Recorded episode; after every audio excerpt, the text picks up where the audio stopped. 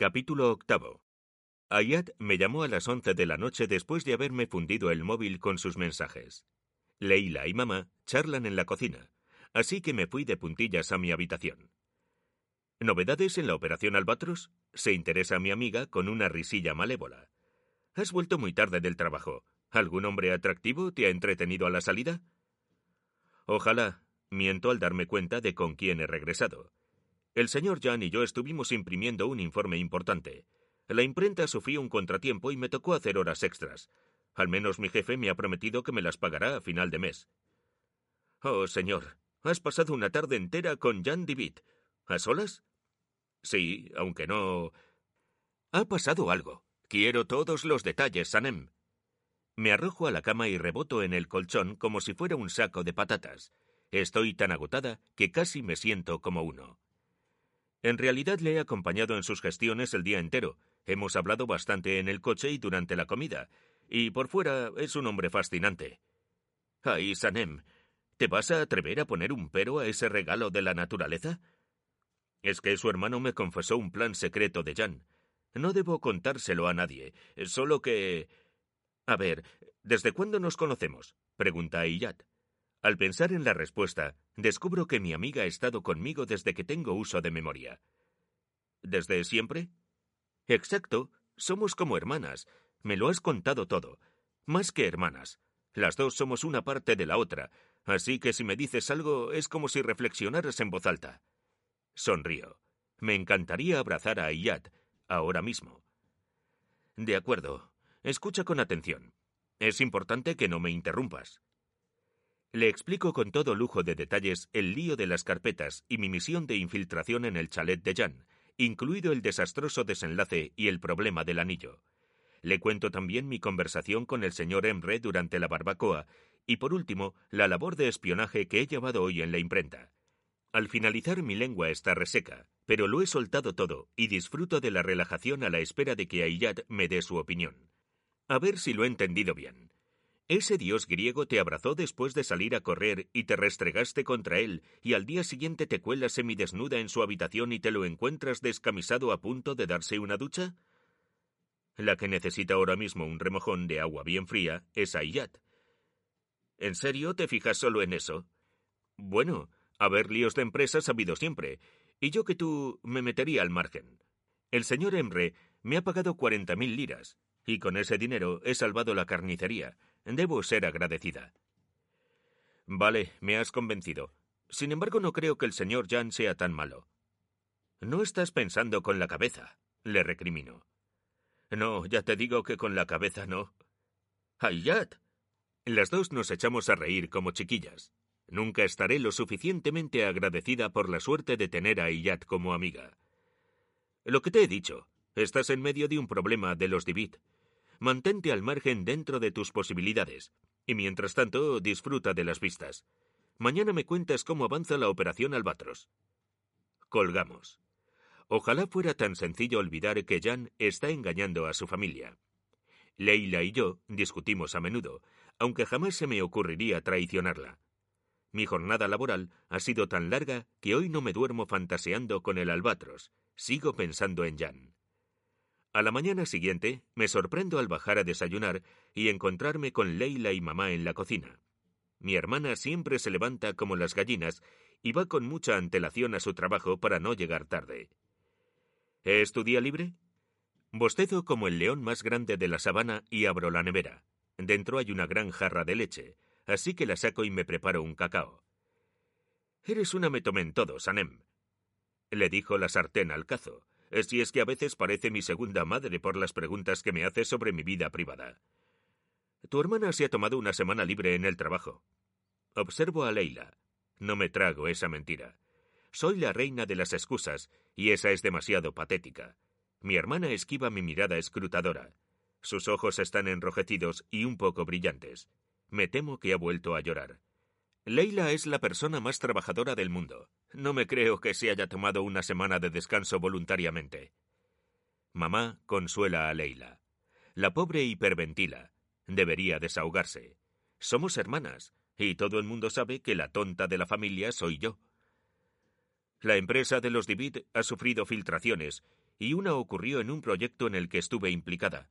Así que mi agencia está analizando mi ordenador para ver si mandé un correo a una agencia de la competencia. No, estallo indignada. Eso es una estupidez. Mañana hablaré con el señor Jan. Soy su asistente personal, y no le dejaré en paz hasta que crea en tu inocencia. ¿Eres la asistente personal del señor Jan? se sorprende mamá. Sí, hasta que me encarguen labores de diseño. También conozco al señor Emre. De hecho, tengo su número. Voy a llamarle. ¿No fuiste su asesora, Leila? Sanem, no. Me interrumpe cuando me voy a sacar el móvil y se da cuenta de que no estoy de farol. Te agradezco el detalle, pero no quiero pasar más vergüenza. Soy inocente, así que solo debo esperar a que analicen mi ordenador. Además, si intercedes por mí, quizás te investigan también a ti. Mi hermana me ha sonreído, aunque noto que le cuesta, por lo que le doy un abrazo. Sé que en el fondo le gustan y me lo devuelve. Al final, mamá nos abraza a las dos también. Estoy tan orgullosa de que os cuidéis la una a la otra, mis dos pequeñas. La familia es el tesoro más importante. Cuando me despido de Leila, esa certeza guía mis pasos hacia el trabajo. He visto una pizca de orgullo en los ojos de mi hermana mayor. Siempre ha estado riñéndome y aconsejándome. Sin embargo, hoy he sido yo quien la ha cuidado y continuaré haciéndolo. Así que, a pesar de lo que diga Leila, hablaré con el señor Emre. Si le expongo la situación, la comprenderá. Mi jefe es uno de los hombres más comprensivos y generosos que he conocido. Él podrá interceder por Leila en su empresa. En la oficina, Zeizei y Gulich se abalanzan sobre mí para conocer los detalles de ayer. Vivo rodeada de marujas, aunque no hay mucho que contar. No pienso contar nada de mi conversación con Jan. La única con la que puedo desahogarme con tranquilidad es Ayat, ya que ella me conoce y es consciente de lo que supone que Jan me haya apoyado en mi sueño de escritora. Ese es Ahmed, me señala Gulich. Ahmed es un madurito con barba. ¿Es tu albatros? Ni de coña.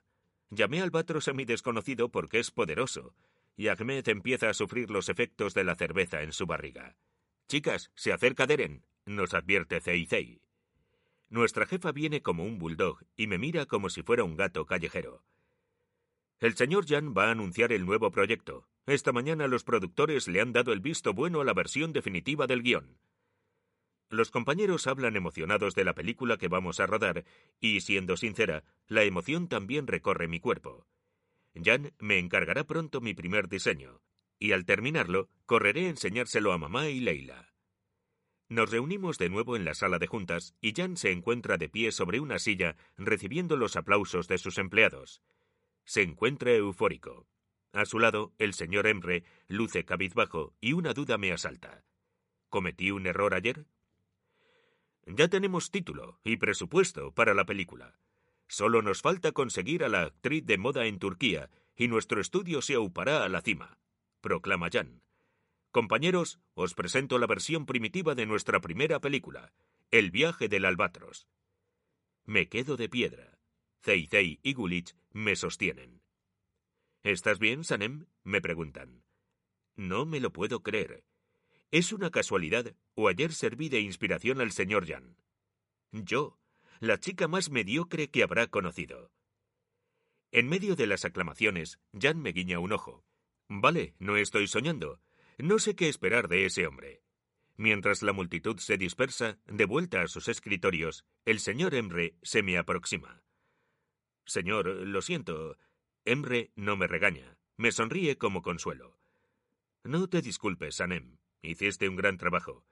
Desgraciadamente mi hermano fue más listo que nosotros, y lo que imprimisteis ayer fue un señuelo. Al parecer por la noche regresó a la imprenta e imprimió otra versión. Supongo que tuvo un arrebato de inspiración de los suyos. Es impredecible. Cambió el guion por mí. Es inexplicable, pero ayer hablamos de Albatros y de repente aparece con esa nueva versión. Ese hombre se divierte jugando conmigo. Aunque aún podemos desbaratar sus planes, Anem, me susurra Emre. Jan se reunirá con la actriz del momento. Encárgate de sabotear la reunión. Y no tengas miedo de ponerte el anillo, Sanem. Me susurra un poco divertido. Si te lo quitas y te lo pones a todas horas, Jan sospechará y te bombardeará a preguntas. Emre conoce bien a su hermano. Es un maestro en el arte de desconcertar a sus víctimas. Jan se acerca a mí. Hoy no viste con ropas cómodas, sino con atuendo de explorador. Botas cómodas, chaqueta y pantalones informales a juego.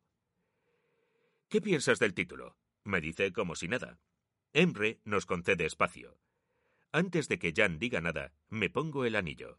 Él se percata del gesto, aunque no realiza ningún comentario.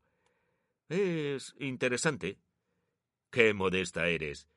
El albatros es el símbolo del poema de Baudelaire, el hombre que ama de por vida, el poeta que vuelve a su hogar para conocer el amor. ¿Por qué buscas tú un albatros? Es un mote estúpido, señor Jan. Soy así. Por eso eres tan especial, Sanem. Me suelta descolocándome. Si no te importa, hoy quiero que también me acompañes. Voy a reunirme con la actriz Arzutas. Quiero convencerla para que actúe en nuestra película, y me vendrá bien una asistente. ¿A dónde iremos? A Amasra. Nos espera un viaje bastante largo, así que prepárate. Nos vamos ya. Jan se habrá tomado tres jarras de café en vez de su tacita de té porque avanza como un Fórmula 1. Podría llegar a Amasra sin coche.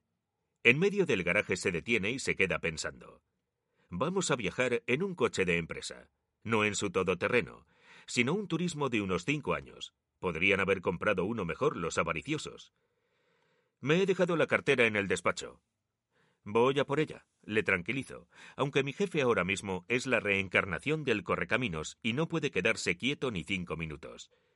No importa, ¿sabes conducir? Sí, pero Perfecto, tú nos llevarás a Amarra.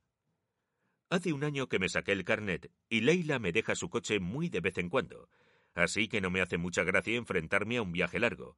Podemos quedarnos tirados en medio de la carretera. Jan sintoniza en la radio una emisora con los últimos éxitos y sonrío con el plan que se me acaba de ocurrir. Espero a salir de Estambul porque no me apetece llegar a casa con una multa y en la autopista conduzco a velocidad mínima permitida. Jan, que hasta entonces se hallaba pensativo, empieza a murmurar y me anima a ir más rápido.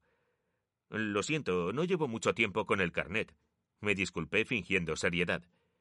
Aquello aplacó a Jan. Al menos no me decía nada más a pesar de que iba formando un pequeño atasco, y los coches me adelantaban a la mínima oportunidad, aunque era obvio que estaba a punto de darle un infarto. Sanem, vas a estropear el motor si frenas así, me dice con razón. Como no soy una conductora experimentada, a veces cometo errores y mi profesor de la autoescuela me advirtió de que frenaba de forma demasiado brusca. ¿Qué dice? Este coche es demasiado viejo. Podrían haberlo sustituido. Jan se muerde las uñas y se mete las manos en el bolsillo. Escuchó el ruido de piedras entrechocando y ese sonido que tranquiliza a mi jefe a mí me desconcierta. La radio impide que haya silencio entre nosotros. Jan observa por el espejo retrovisor la hilera de coches que se ha formado detrás de nosotros. Tanto silencio me ataca los nervios y me planteo acelerar porque Amarra se encuentra lejos y no quiero volver muy tarde a casa. Sin embargo, un petardeo me asusta. Ve al andén, Sanem, me aconseja Jan con voz calmada, aunque su gesto es de nerviosismo. Aparco allí, a nuestro lado los vehículos comienzan a acelerar y poco a poco el atasco desaparece. Jan baja del coche y se arrodilla junto a un neumático. Hemos sufrido un pinchazo, me informa. Eso no ha sido culpa mía. No sé si lo he convencido, aunque se quita la chaqueta, quedándose en camisa blanca y va al maletero. Saca una rueda de recambio y una caja de herramientas. Tendrás que echarme una mano, Sanem. Asiento. Jan me tiende la caja de herramientas. Primero le paso un gato y luego él cambia la rueda con mi ayuda. Los dos acabamos con las manos manchadas de tierra y grasa, aunque mi jefe es el que sale peor parado. Creo que esto ya no puede empeorar. Mi misión ha sido un éxito, así que creo que no debería tentar más a la suerte. Al subirnos al coche, arranco y acelero hasta mantener una velocidad adecuada. ¿Ya has recuperado el valor? me pregunta Jan con retintín. Solo tenemos un neumático de repuesto. Sí, por suerte puedo reservar unas habitaciones en el hotel que se aloja Arzu. ¿Reservar? ¿No volveremos esta noche? ¿Después de pasarnos la mañana en la carretera? De acuerdo. No he valorado bien las consecuencias de mi plan. Miedo me da llamar a mamá luego, porque seguro que se creará una historia truculenta en la cabeza imaginando mil líos en los que me puedo haber metido. ¿Cree que Arzu aceptará el papel? preguntó. Espero que mi plan haya merecido la pena. No lo sé, por eso quiero hablar personalmente con ella. Por algún motivo ella rechazó nuestra oferta inicial y no responde a las llamadas de Deren. Me temo que haya recibido otra oferta de la empresa para la que trabaja el espía que filtra nuestros proyectos. ¿Saben algo del espía? Sí, nuestras filtraciones han beneficiado a una compañía dirigida por una antigua empleada nuestra, me explicó Jan mientras enviaba un mensaje por móvil. Mi padre la despidió por problemas internos y creemos que quiere hundir nuestra empresa por venganza. A Jan ya me avisó de que no debía entrometerme en los conflictos de espionaje de las grandes empresas. Mi cabeza va a estallar tratando de encontrar relación entre esto y lo que me confesó el señor Emre. Es probable que esta mujer haya intentado contratar a Arzu. Ya lo averiguaremos cuando nos reunamos con ella. El estómago me ruge. Gracias a mi maniobra, seguimos en medio de la autopista a la hora de comer. Solo un buen plato de carne a la parrilla me despejaría la mente tras descubrir la otra conspiración en la que está involucrado Jan Divit.